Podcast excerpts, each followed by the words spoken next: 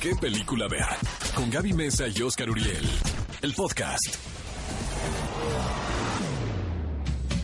¿Qué tal cinéfilos? Bienvenidos a ¿Qué película ver? Un programa de Cinépolis aquí en Exa FM 104.9. Estamos muy felices de que nos acompañen, como siempre, mi sensei Oscar Uriel. ¿Cómo estás, Oscar?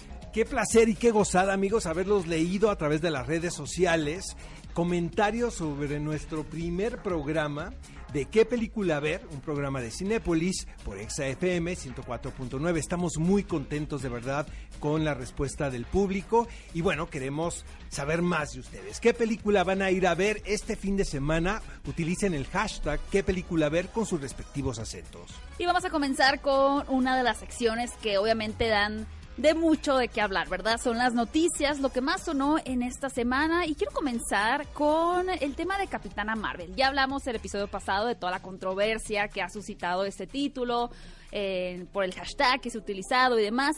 Pero al parecer esta película protagonizada por Brie Larson de la casa Marvel, por supuesto, se está perfilando para ser la campeona de la taquilla internacional de esta temporada en febrero, que realmente cuando en febrero Oscar no es precisamente una temporada muy taquillera. Exacto, pero hay que recordar, Gaby, que el año pasado, justo en esta temporada, se estrenó Black Panther, la cual se convirtió en un exitazazazazo.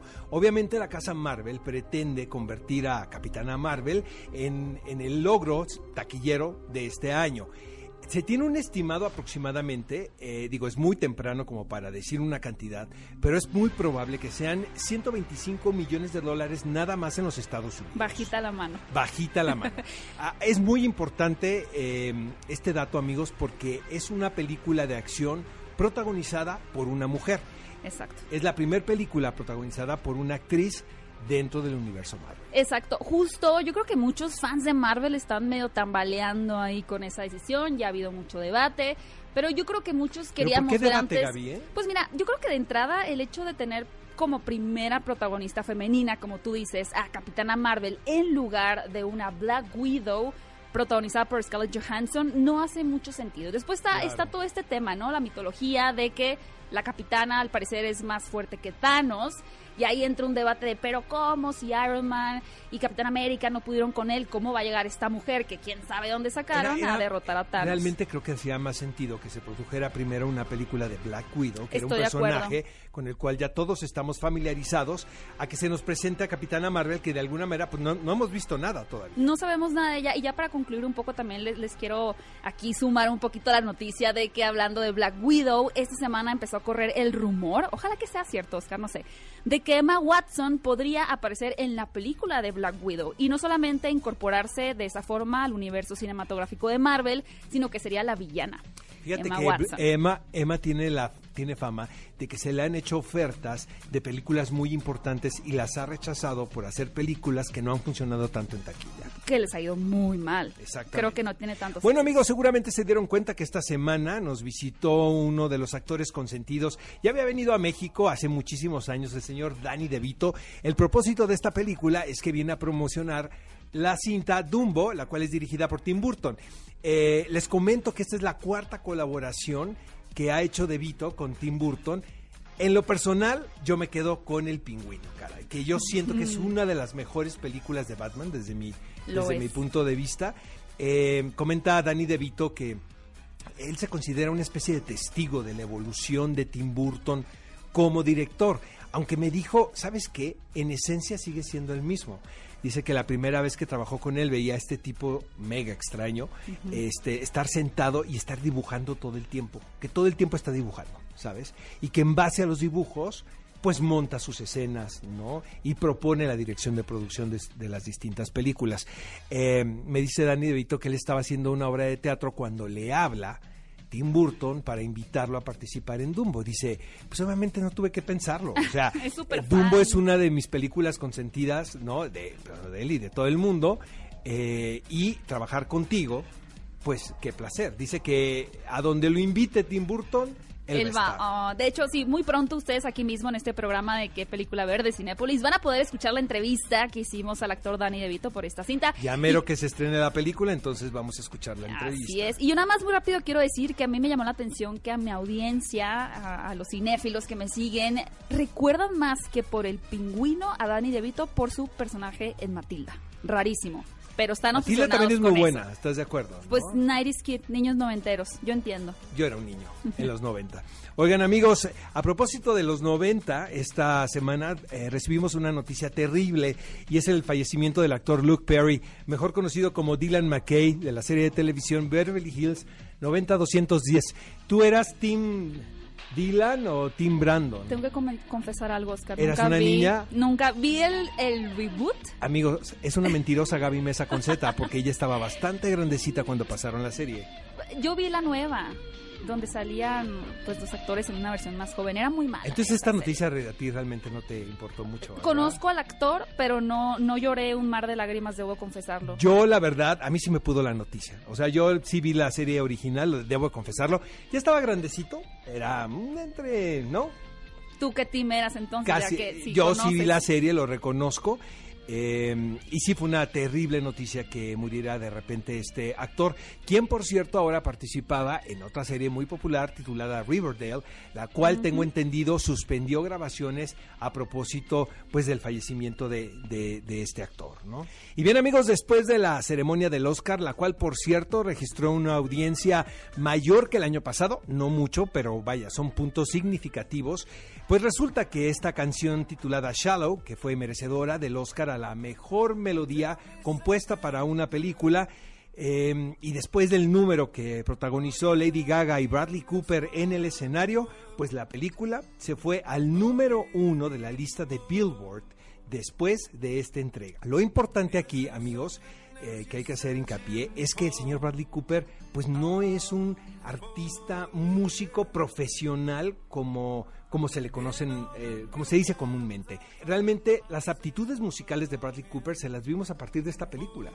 Entonces hay, ha habido grandes artistas que nunca han ganado un Oscar y que nunca han tenido una canción en el número uno de la lista de Billboard. Pero es el efecto de Oscars 2019, ¿no? Porque es un poco el fenómeno de Yalitza también, este tema de los, las actrices y por qué ella en su debut está nominada, también creo que va por ahí un poco. Fueron muchas tendencias que, que marcaron esta ceremonia de 2019 y me da gusto escuchar que subió el rating. Yo sí creo que fue mejor que, que las antecesoras. Ya lo habíamos comentado, Sí. ¿no? Que creemos que tuvo muy buen ritmo, no fueron necesarios los conductores, se nos cayó a la mitad de la ceremonia desde mi punto de vista un un- el ritmo de- de- del programa de televisión, pero, pero vaya, parece que gustó más que el año pasado. Y bueno, voy a terminar con una noticia para todos aquellos que crecieron con Hello Kitty, Keropi, Batsmaru, eso siento Ahí que sí estoy zafo. hablando. No, ahí sí zafo. Te estoy hablando en Mira, lenguaje. ahora sí que yo hay ni un comentario, amigo, ¿eh? ¿No Como el emoticón con el zipper. ¿No tenías tu, tu cajita que de no, Batsmaru?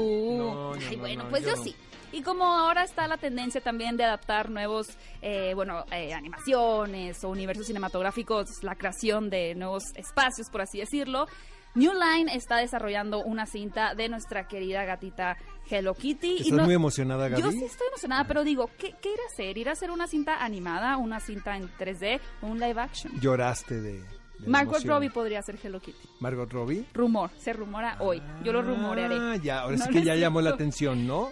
No, de verdad no sabemos. Solo sabemos que ya eh, se vendieron los derechos para que se puedan adaptar estos personajes a la pantalla grande. Así que esperemos muy pronto información que en cuanto la sepamos se las vamos a contar aquí en la sección de noticias de qué película ver. ¿Qué película ver? Un programa de Cinépolis en XFM. Amigos, estamos de regreso en ¿Qué película ver? Un programa de Cinépolis por Exa FM 104.9. Soy Oscar Uriel. Queremos seguir leyéndolos a través de las redes sociales. Manden sus comentarios con el hashtag ¿Qué película ver? Sus acentos correspondientes. Eh, taguenos también, arroba Oscar Uriel en Twitter, Oscar Uriel 71 en Instagram. Y arroba Gaby Mesa 8 en Instagram, en Twitter y por supuesto también no olviden arrobar a Exa y a Cinepolis. Amigos, ¿qué vamos a ir a ver este fin de semana? Vamos a empezar con el título que todos están esperando y es Capitana Marvel.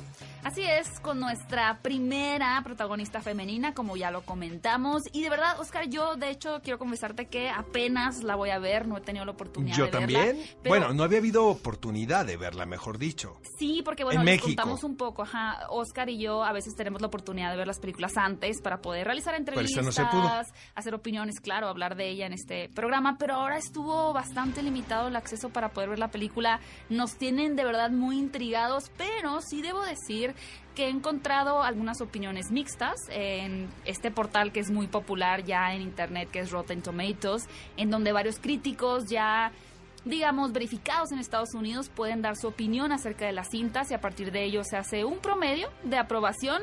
La cinta tiene un alto porcentaje de aprobación.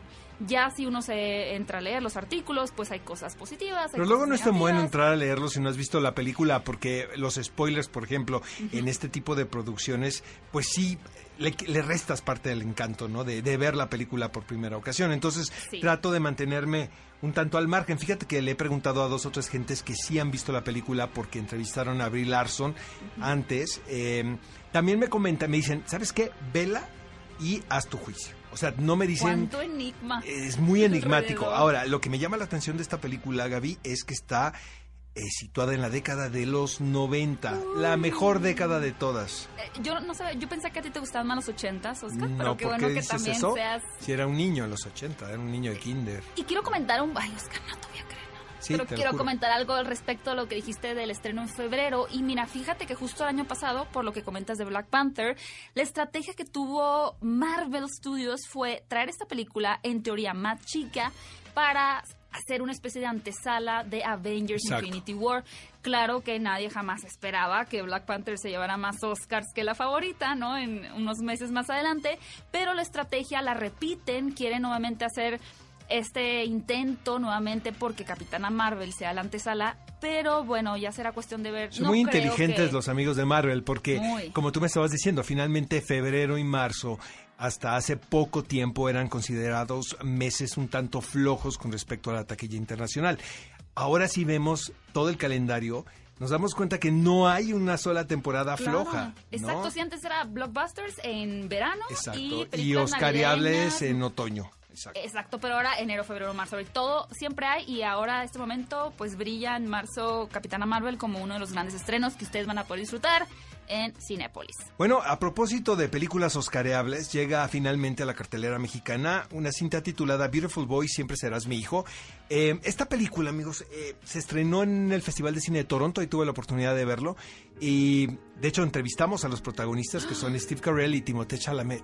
No sabía Ajá. ese dato Sí, tan sí, sí. qué te contaron. Y bueno, está dirigida por un realizador muy creativo, es Félix Van Groeningen, quien siento fue una gran elección para esta historia, porque mira, eh, para la gente que no tiene idea de qué va la película, Beautiful Boy, siempre serás mi hijo, eh, es un drama familiar que toca el asunto de cómo afecta la drogadicción del miembro del núcleo al resto de la familia. Ok. Entonces, O cualquier adicción en realidad. Totalmente, ¿no? cualquier, cualquier adicción. En este caso, una drogadicción de verdad extrema, Sí. ¿no? Porque era prácticamente drogadicto a todo. Lo que pasa es que es muy interesante porque es una historia que se repite una vez más. De repente, el joven hace conciencia del problema que tiene, acepta que el padre lo lleve a un centro de rehabilitación y después de un tiempo, cuando parece que el paciente está rehabilitado, se escapa y vuelve a caer en las adicciones.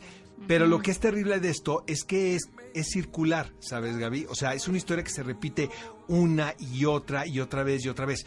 La idea del director también era un poco fastidiar al espectador en el aspecto de que estás empatizar. viendo, exactamente, estás viendo la misma historia una y otra vez y otra vez y otra vez con la finalidad de hacer conciencia que el problema de, que está planteando de repente parece que son círculos que se están repitiendo todo el tiempo y que no hay salida.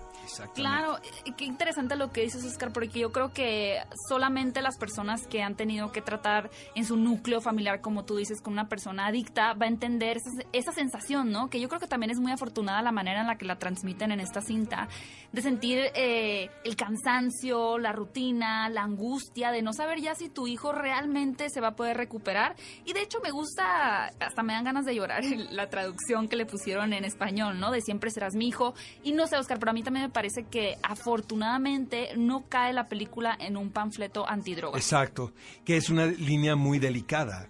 Siento que tienes que tener un director muy inteligente y muy sobrio para que no se convierta esto en un melodrama. ¿Y cómo ves a Timothy? ¿Crees que sea el próximo? Yo siento Leonardo que lleva una carrera más que ascendente y creo que sus elecciones han sido muy correctas hasta este momento. Otra película que vamos a tener la oportunidad de ver este fin de semana, amigos, es El Ángel. Esta es una producción que llega de Argentina y también estamos muy acostumbrados al cine argentino, pero no a verlo en una pantalla grande. Entonces son como pocas las películas argentinas, ¿no? Que podemos ver en una sala cinematográfica. Esta es una gran elección porque es una película dirigida por Luis Ortega. Es una especie de, podemos decir, un biopic de el medio libre, ¿no? eh, medio sí. libre del criminal quien tiene más años en una cárcel en Argentina. En 1971 eh, estaba este joven llamado Carlos, era un ladrón, se hace de un amigo y de repente empieza a cometer una serie de crímenes. Lo que hace fascinante la película y también la historia real es que era un tipo que tenía una apariencia angelical. Por eso le llamaban el ángel de la muerte a este jovencito, porque era un jovencito que tenía facciones como muy delicadas. Era la antítesis de lo que estamos acostumbrados a ver en la imagen de un... Exactamente. Eh, hubo una fascinación muy particular por parte de los medios de comunicación y lo convierten pues en una figura mediática. La película es muy interesante, amigos, porque eh, el diseño de producción de la película es como si fuese de una cinta de Pedro Almodóvar. Ajá. Son como de colores muy brillantes, tiene un tono como kitschzoso, ¿no? Al- a la historia. Entonces buscar el balance del peso de una película de asesinos seriales con una cinta con estas características visuales y con este sentido del humor, pues siento que es un experimento muy interesante. Y más allá de eso, creo que, digo, todo lo que mencionas de aparte, hay un aspecto muy seductor siempre en los asesinos seriales, ¿no? De alguna manera nuestra naturaleza humana siempre nos hace querer entender el por qué. Y sumándole el hecho de que este personaje era hasta cierta forma parte de la cultura popular ya en Argentina, por lo que leí, las chicas, los adolescentes de esa época tenían en sus cuadernos al, al asesino, ¿no? Había como una no sé si lo, una idolatrización se podría decir, pero un magnetismo total que tenía el personaje que yo creo que en la película está. Y, es estamos hablando la antes de las redes sociales, que estaba mucho más cañón, porque era realmente en los medios impresos donde recibíamos información acerca de este personaje. Y les tenemos, amigos, una muy buena noticia, totalmente distinta al anterior estreno. Y es que sí, miren, si se van a dar un, un lujo, ¿no? De repente, pues tratamos de estar a dieta más o menos o comer bien, pero luego pues decimos, pues no, nos vamos como gordo en tobogán, ¿verdad? Y, y vamos y comemos lo más delicioso que, que venimos pensando. Y hay una crepa caray ahora. Sí, ya vi el anuncio. Sí, es una que crepa la- de- es una crepa Hershey. Hershey. ¿Por qué nos hacen esto? Debilidad. eh? Porque es, es una manera más bonita de disfrutar una película. Corazón contento, ojos y oídos contentos. Pero les voy a contar que no solamente está hecha de ingredientes Hershey, sino que está hecha de un delicioso, de verdad, cheesecake con cocoa de Hershey's y masa de chocolate, por supuesto, también Hershey. Y tú me la tienes que, me la tienes que invitar, Oscar. Te voy a invitar las que quiera. ¿Cuántas te vas a comer, caray? Mira, las Entre que... una y dos. Bueno, te las invito, la verdad. Qué rico, la verdad, la crepa Hershey, la cual pues podemos comer delicioso en Cinépolis viendo nuestra película favorita.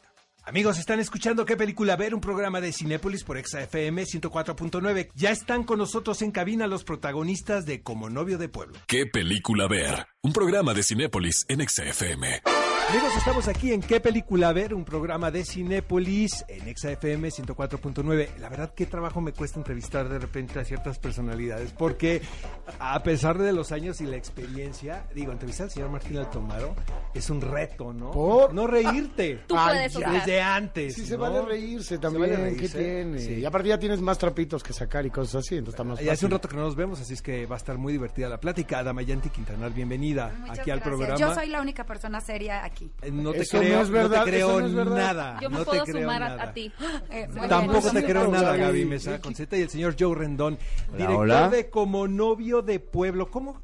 O sea, vestido de alborotado, quiero suponer. Es correcto, de ahí, de ahí el título, justamente. Dejan a un ¿A señor ti- ahí. ¿Te dejan a ti en el altar? No, no, no, cuéntanos, cuéntanos eh, de qué va la película. Bueno, ¿no? la cuéntanos película- un poquito de cómo no surge el proyecto. de todos los programas de radio, ¿eh? Así, una media ponen el automático y se acomodan en el asiento. No, no, el, el que dice, el que dice ese choro es José Es María. José María. Él es el que lo El que ya lo- es el que lo dice, lo tiene ya muy ensayado y lo hace muy bien. Echa su chiste del Pero- fango y lo todo. tiene Y clarísimo. entra el chiste cañón, siempre, siempre. como si fuera la primera vez. Sí, le caen todos. Bueno, esto es un remake de una película española que se llama Es de correcto. Daniel Sánchez Arevalo. Sánchez Arevalo, el de azul oscuro casi negro. Es exactamente. Y hicieron Pues nada, el- hicimos la- una adaptación muy padre, la verdad. Es un viaje de unos primos. eh, después de que dejan a Diego plantado en el altar, sus primos se lo llevan a. Bueno, a una depresión tremenda. Y sus Eso primos. no pasa, ¿eh? No, Cero. Nunca, no sé, Cero. nunca se ha escuchado. depresión No, hombre. tampoco. ¿no? Entonces lo sacan del fango en el que dice José María que vive y sus primos Ricardo Polanco y su servidor lo llevamos a Vallarta, que es donde pasábamos los veranos de chiados. Oye, en- Damayanti, ¿y tú? ¿Qué? Yo soy la que lo deja plantada en el, plantado en el altar. Toma eso, José Este, María. Porque Bien se lo merecía. Ah, no es cierto, me van a odiar, no. ¿Sales de? Discúlpenme. ¿Es, pues, es mala el Yo no sé por qué a mí me ven cara de mala si No, soy tan pero- buena onda. pero o después de sea, que lo de Selena, pues, o ¿cómo sea, le hacemos? Y esta también se llama Yolanda y también es la mala. ¿Qué pedo? No. Oye, yo, yo- ¿qué, qué viste en esta película, en lo original, por así decirlo, ¿no? En el libreto original, que pensaste que podría ser buena para la audiencia mexicana, sobre todo ahora que se están produciendo tantas comedias eh, románticas o comedias irreverentes en, en México? Mira, creo que eran dos cosas. Eh, de entrada, el tema central de la, de la película tiene que ver con eh, como la amistad y como apoyarte en la gente en la que confías y en la que crees para tratar de salir adelante después de, un- de una situación Decepción. difícil. Ajá, entonces como que esa parte eh, familiar está muy es- está, está muy arraigada en, en el mexicano. Y segundo, también eh, como de pronto la nostalgia es muy atractiva pero es muy engañosa. O sea, esta cosa de regresar a donde fuiste a tu pasado para ver si algo dejaste ahí como... Pendiente. Ajá. No, Eh, yo zafo, ¿eh? Es Yo no difícil. regreso, Sí, Los fantasmas. Exactamente. Que les vaya bien, ¿no?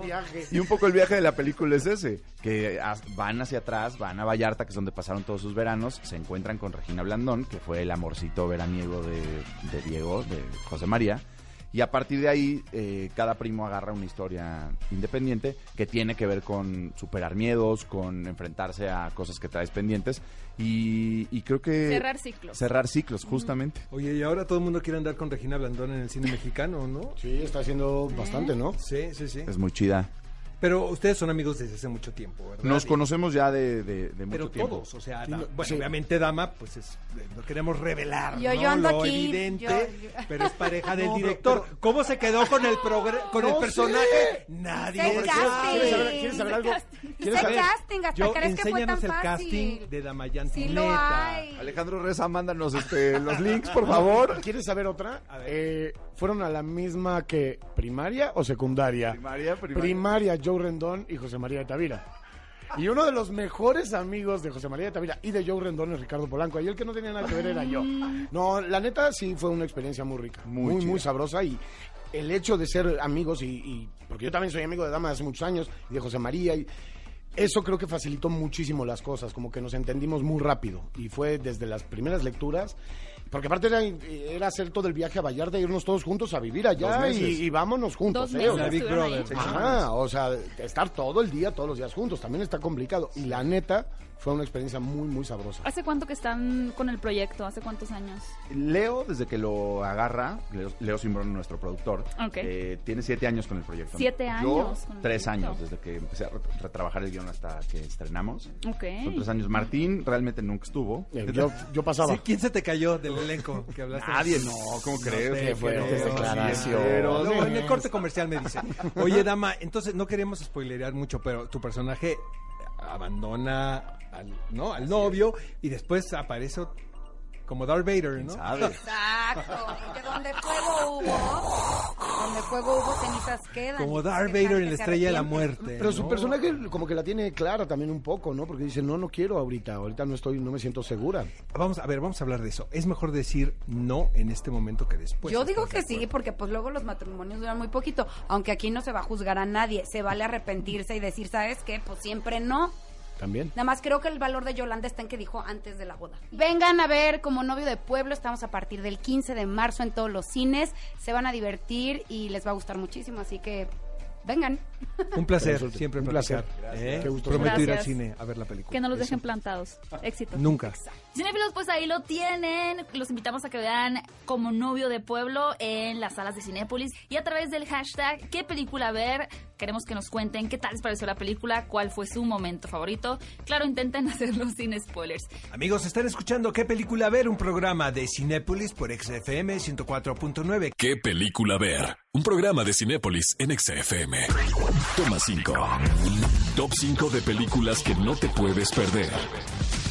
¿Qué película ver de Cinépolis en XFM? ¿Qué tal? Estamos de regreso en ¿Qué película ver? Un programa de Cinépolis aquí en Exa FM 104.9 y antes de comenzar con una de las secciones favoritas que es el Toma 5 en donde vamos a recomendarles películas que pueden disfrutar ustedes desde la comodidad de su casa. Quiero contarles que Universal nos envió para ustedes pases para la premier de Luchando con mi familia.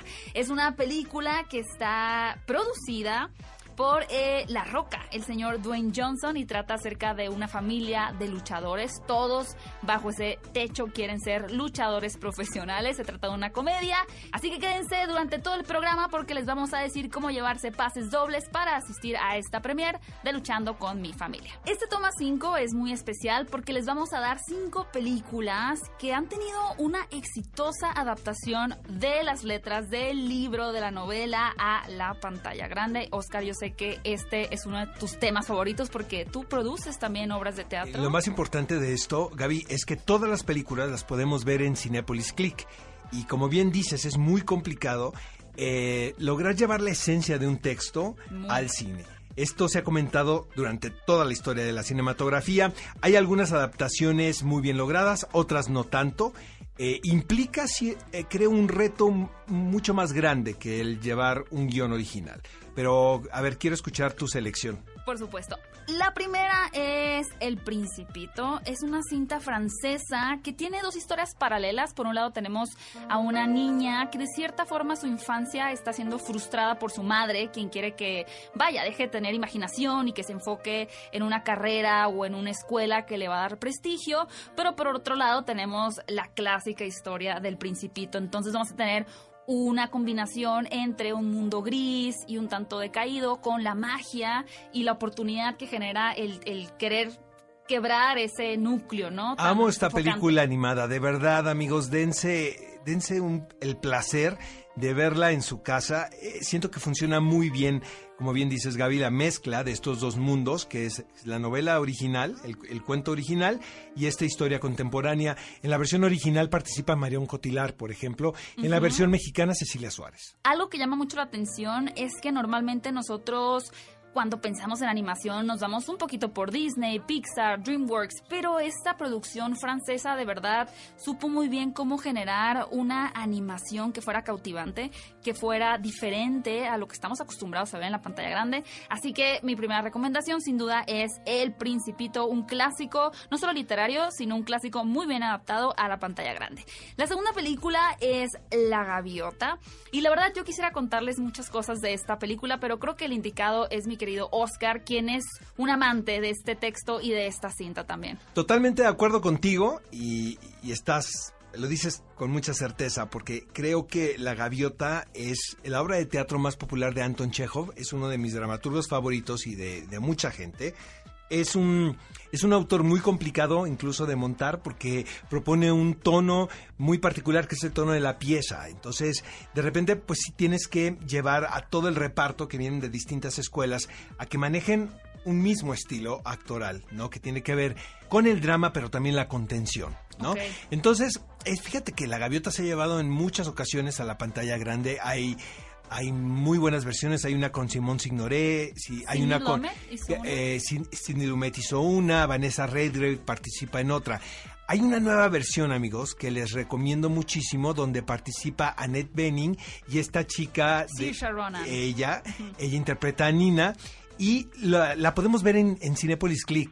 Dense el chance de ver esta película porque es una historia eh, donde Chejo plantea un panorama de personajes de distintos caracteres y lo que es sensacional haciendo un estudio concienzudo de este texto es que todo el público de alguna manera se identifica con alguno de los personajes. Sí, un texto que ya tiene sus años, pero continúa siendo poderosamente contemporáneo. No se pueden perder la gaviota también en Cinepolis Click, ya la pueden ustedes disfrutar.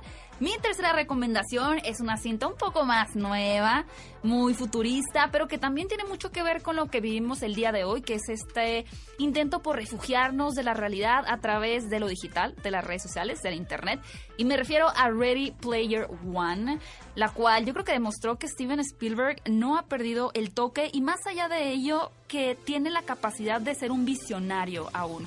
Tenemos la historia de un chico que vive en una distopía y que para refugiarse de esa realidad entra a una especie de juego o plataforma llamada Oasis, la cual obviamente en un punto lo que parece muy bonito y pinta ser fascinante, tiende a ser caótico, entran un par de villanos por ahí, pero lo que es sensacional y yo creo que lo que arrebata toda esta historia son los efectos especiales y los cameos de películas populares que tenemos por ahí, como mi favorito en Ready Player One es El Resplandor. Totalmente de acuerdo. De todas las referencias que estás mencionando, yo la verdad me emocioné muchísimo con la referencia del Resplandor. Y creo que es una película donde, de hecho, la pude ver en una sala grande, en una sala IMAX en Cinépolis, y todo el mundo estaba suspirando en cada escena porque era como que reconozco esto y reconozco aquello, por lo cual no solamente tenemos una historia intrigante que tiene mucho que hablar sobre el comportamiento actual y lo que podríamos vivir en el futuro, sino también que está plagada de cultura popular. Cada minuto es cultura popular. Y bueno, es una diversión absoluta. Ray Player One, no se la pueden perder. La cuarta recomendación es una cinta de amor sensacional que afortunadamente rompe muchos tabúes que yo creo que continúan vigentes eh, no solo en la sociedad, sino en el cine, en la música y demás que es la historia de amor entre dos chicos y me refiero a la película de Yo Soy Simón. Qué bien les quedó la película, ¿no? Digo, tengo entendido que es una novela que pertenece a esta literatura para adolescentes y que es muy popular el libro. Eh, lo que me parece muy entrañable de la película es que a pesar de que es podemos decir que es un dramedy, ¿no? Porque tiene, tiene una situación dramática, pero también tiene elementos eh, con sentido del humor. Pero es muy entrañable, finalmente, cómo se aborda cada uno de los personajes, te identificas con cada uno de ellos, los amigos son geniales y de una manera como muy gozosa y como muy festiva se pone en la mesa un asunto de vital importancia que tiene que ver con pues con la tolerancia, ¿no? En general. Y a, mí lo que me gusta es justamente el hecho de que el tratamiento de la película, a pesar de tratarse de un tema de homosexualidad, por así decirlo, es que justo no es eso. Se trata con tintes de cualquier chick flick, de cualquier película adolescente, no no Es como una comedia romántica, ¿no? O sea, tiene esa estructura. Obviamente se trata el tema porque tenemos la historia de un chico que está atravesando eh, esta etapa en la de aceptarse como homosexual y tiene un crush, por así decirlo, digital con otro chico que no sabe quién es, es un enigma. Y a pesar de que la película sí toca estos temas y tenemos el enfrentamiento con los amigos, el enfrentamiento con los padres, al final lo que es es una historia de amor, que de verdad ojalá que surjan próximamente más películas como estas, así que si les llama la atención no se pueden perder, yo soy Simón. Y para cerrar con este toma 5, queremos recomendarles Lejos del mundanal ruido. No sé cuántas personas hayan tenido la oportunidad, Oscar, de ver esta película. A mí me gusta mucho, mira, es, es un texto clásico de, Thomas Hardy, de, de un autor británico Está considerada como una de las grandes novelas victorianas y ya se había llevado a la, pantalla grande en, años atrás. Julie Christie protagonizó una, versión. También para, en televisión ha sido como material para hacer alguna miniserie por ahí. Lo que me parece sensacional de esta versión, amigos, que pueden ver en Cinepolis Click, es que es dirigida por Thomas Winterberg. Entonces sí tiene una mirada un tanto extraña porque obviamente es Él un estuvo en el movimiento del dogma, exactamente. Entonces viene con este estilo, ¿no? Eh, de hacer cine, tomando el material de una novela tan clásica y tan romántica como lo es eh, Far From the Madding Crowd. Eh, siento que también un gran acierto de esto es Kerry Mulligan en el rol protagónico. Más o menos de, de qué va, en es términos una generales. es, es, es una mujer eh, quien tiene la opción de tener tres posibles caballeros como acompañante y Típico. eh, ella, sí, como sucede en la vida real, amigos. Tenemos tres formados Como sucede en la vida de, de Gaby Mesa. ¿Por quién se va a decidir? De Tin Sí, Marín de son Doping Way. multitud. Así también estaba Kerry Mulligan, de Tin Marín de Doping Way. ¿No? Es una novela que también aborda temas como la lucha entre clases, porque finalmente ella es una hacendada, ¿no? Ajá. Y no quiero contarles mucho de la historia, pero, pero uno de los galanes, pues, es uno de los peones, es uno de los capataces, ¿no? Entonces, este, pues, va- vean, es muy Yo romántica la película. por él ya, ya me lo vendiste. Votamos por Kerry Mulligan, ¿verdad?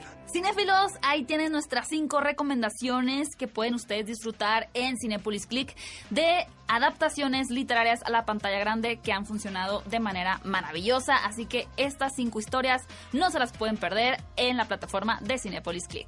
Amigos, queremos escuchar su opinión. ¿Qué les está pareciendo este programa? ¿Qué película van a ver este fin de semana? Hashtag ¿Qué película ver?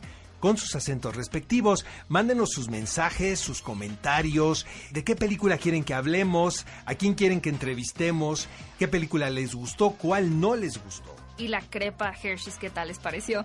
Y también díganos recomendaciones o toma cinco listados de películas que les gustaría que hiciéramos. De hecho, yo la semana pasada ya anoté algunos que están bien interesantes y seguramente ustedes también tienen opciones eh, geniales que nosotros podemos traer aquí a qué película ver. ¿Qué les parece si escuchamos un poco de música y regresamos aquí a qué película ver? Un programa de Cinépolis en XFM 104.9. ¿Qué película ver? Un programa de Cinépolis en XFM. Amigos, estamos de regreso en ¿Qué película ver? Un programa de Cinépolis en XFM 104.9. Llegó uno de los momentos esperados de este programa y es hablar del clásico de la semana. Les recuerdo, amigos, que esta película la pueden ver en Cinépolis Click y el título es Lo que el viento se llevó, considerada por muchos como una de las grandes obras de arte realizadas el siglo pasado en los Estados Unidos. Es la versión cinematográfica de la novela de Margaret Mitchell producida en 1939. Aquí lo que digo, hay muchas leyendas urbanas alrededor de esta película. Es muy romántica, es muy divertida, habla de un periodo muy importante en la historia de los Estados Unidos, que es la Guerra Civil. Y antes de eh, todo este movimiento del empoderamiento femenino, eh, de repente era muy extraño, pero también cuando sucedía, el impacto era muy grande, el ver una heroína con las características de Scarlett O'Hara. Era una mujer que, que no se dejaba de nadie, quien eh, a pesar de la ruina y a pesar de los estragos de la guerra civil, ella quería seguir adelante con la plantación de su familia y ella toma el liderazgo cuando muere su padre. Que es atípico, ¿no? Para es totalmente el personaje. Todas las actrices del momento querían interpretarlo, Bette Davis, John Crawford, eh, y sin embargo el productor David O. Selnick se va por una desconocida. Desconocida para, para los Estados Unidos, porque en, en Inglaterra ella ya tenía una carrera eh, más o menos reconocida dentro del teatro, llamada Vivian Lee, una mujer talentosísima, bellísima, como pocas ha fotografiado el cine. Eh, lo que llama la atención es que el personaje de Scarlett O'Hara es un rol muy sureño, o sea, es muy americano, ¿sabes? tiene que hablar con un acento muy particular. eh, tiene- la, la novela y la película va también de las costumbres, esta vieja aristocracia que se enfrenta ¿no? a los cambios de la modernidad que representaba el norte en los Estados Unidos. Entonces, eh, increíble que una joven actriz lograra interpretar este personaje. Hubo muchas críticas cuando se escogió a Vivian Lee, pero cuando la gente vio la película dijo, esta es una de las nuestras, o sea, esta mujer parece que nació en el sur de los Estados Unidos. Eh, hace ella pareja con uno de los galanes más importantes de la historia del cine americano, el señor Clark Gable, que seguramente pues le ha de haber gustado, ¿no? Un poco lo que vio cuando llegó Vivian Lee al set, Él no, ¿no? desacreditó. No, y aparte era un tipo que tenía poder de incluso cambiar a sus compañeras, pero cuando vio a Vivian Lee con esos vestidos, ¿no? De, de época, dijo, esta es la actriz que necesitábamos para esta historia. Es una gran película, tómense la tarde, la verdad, este, relájense eh, y vivan estas películas que prácticamente ya no se hacen. ¿Verías un remake de esta película? Fíjate que se ha comentado mucho. Se hizo, se escribió una secuela que no escribió Margaret Mitchell, llamada Scarlet, la cual se hizo para televisión, creo que en los 80, finales de los 80, principios de los 90. No funcionó tanto, se vio, pero es realmente, es, es intocable, ¿sabes? Incluso llama mucho la atención el ver esta película y sentir que no ha envejecido. Porque la sigues disfrutando. Es como Casablanca, De que lo habíamos sacas tu platicado. lado cursi, Oscar, me, me sorprende. Cursísimo, la verdad, amigos, la verdad. En el, en el fondo soy el más cursi del mundo. Vean lo que el viento se llevó en Cinepolis Click y por favor compartan su opinión con nosotros. Esto fue el clásico de la semana. Cinefilos, ha llegado el momento de regalarles unos mágicos pases para la premiere de Luchando con mi familia. Es una cinta de Universal que está protagonizada y también producida por Dwayne Johnson La Roca. Y vamos a tener una premiere aquí en la Ciudad de México el próximo jueves 14 de marzo, por lo cual nuestros amigos de Universal nos envían 10 pases dobles para todos ustedes.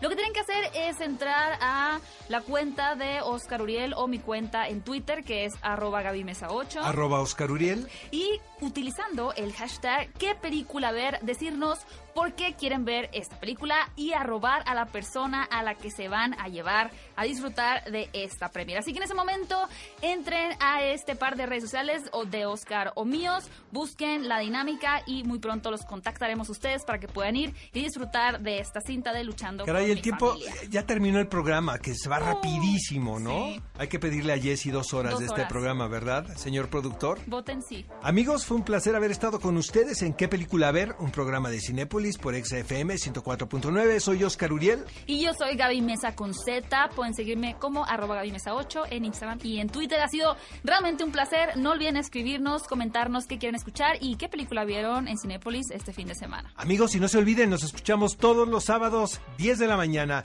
por XFM 104.9. Ve a Cinépolis y utiliza el hashtag qué película ver. Escúchanos en vivo todos los sábados a las 10 de la mañana en Exa FM 104.9.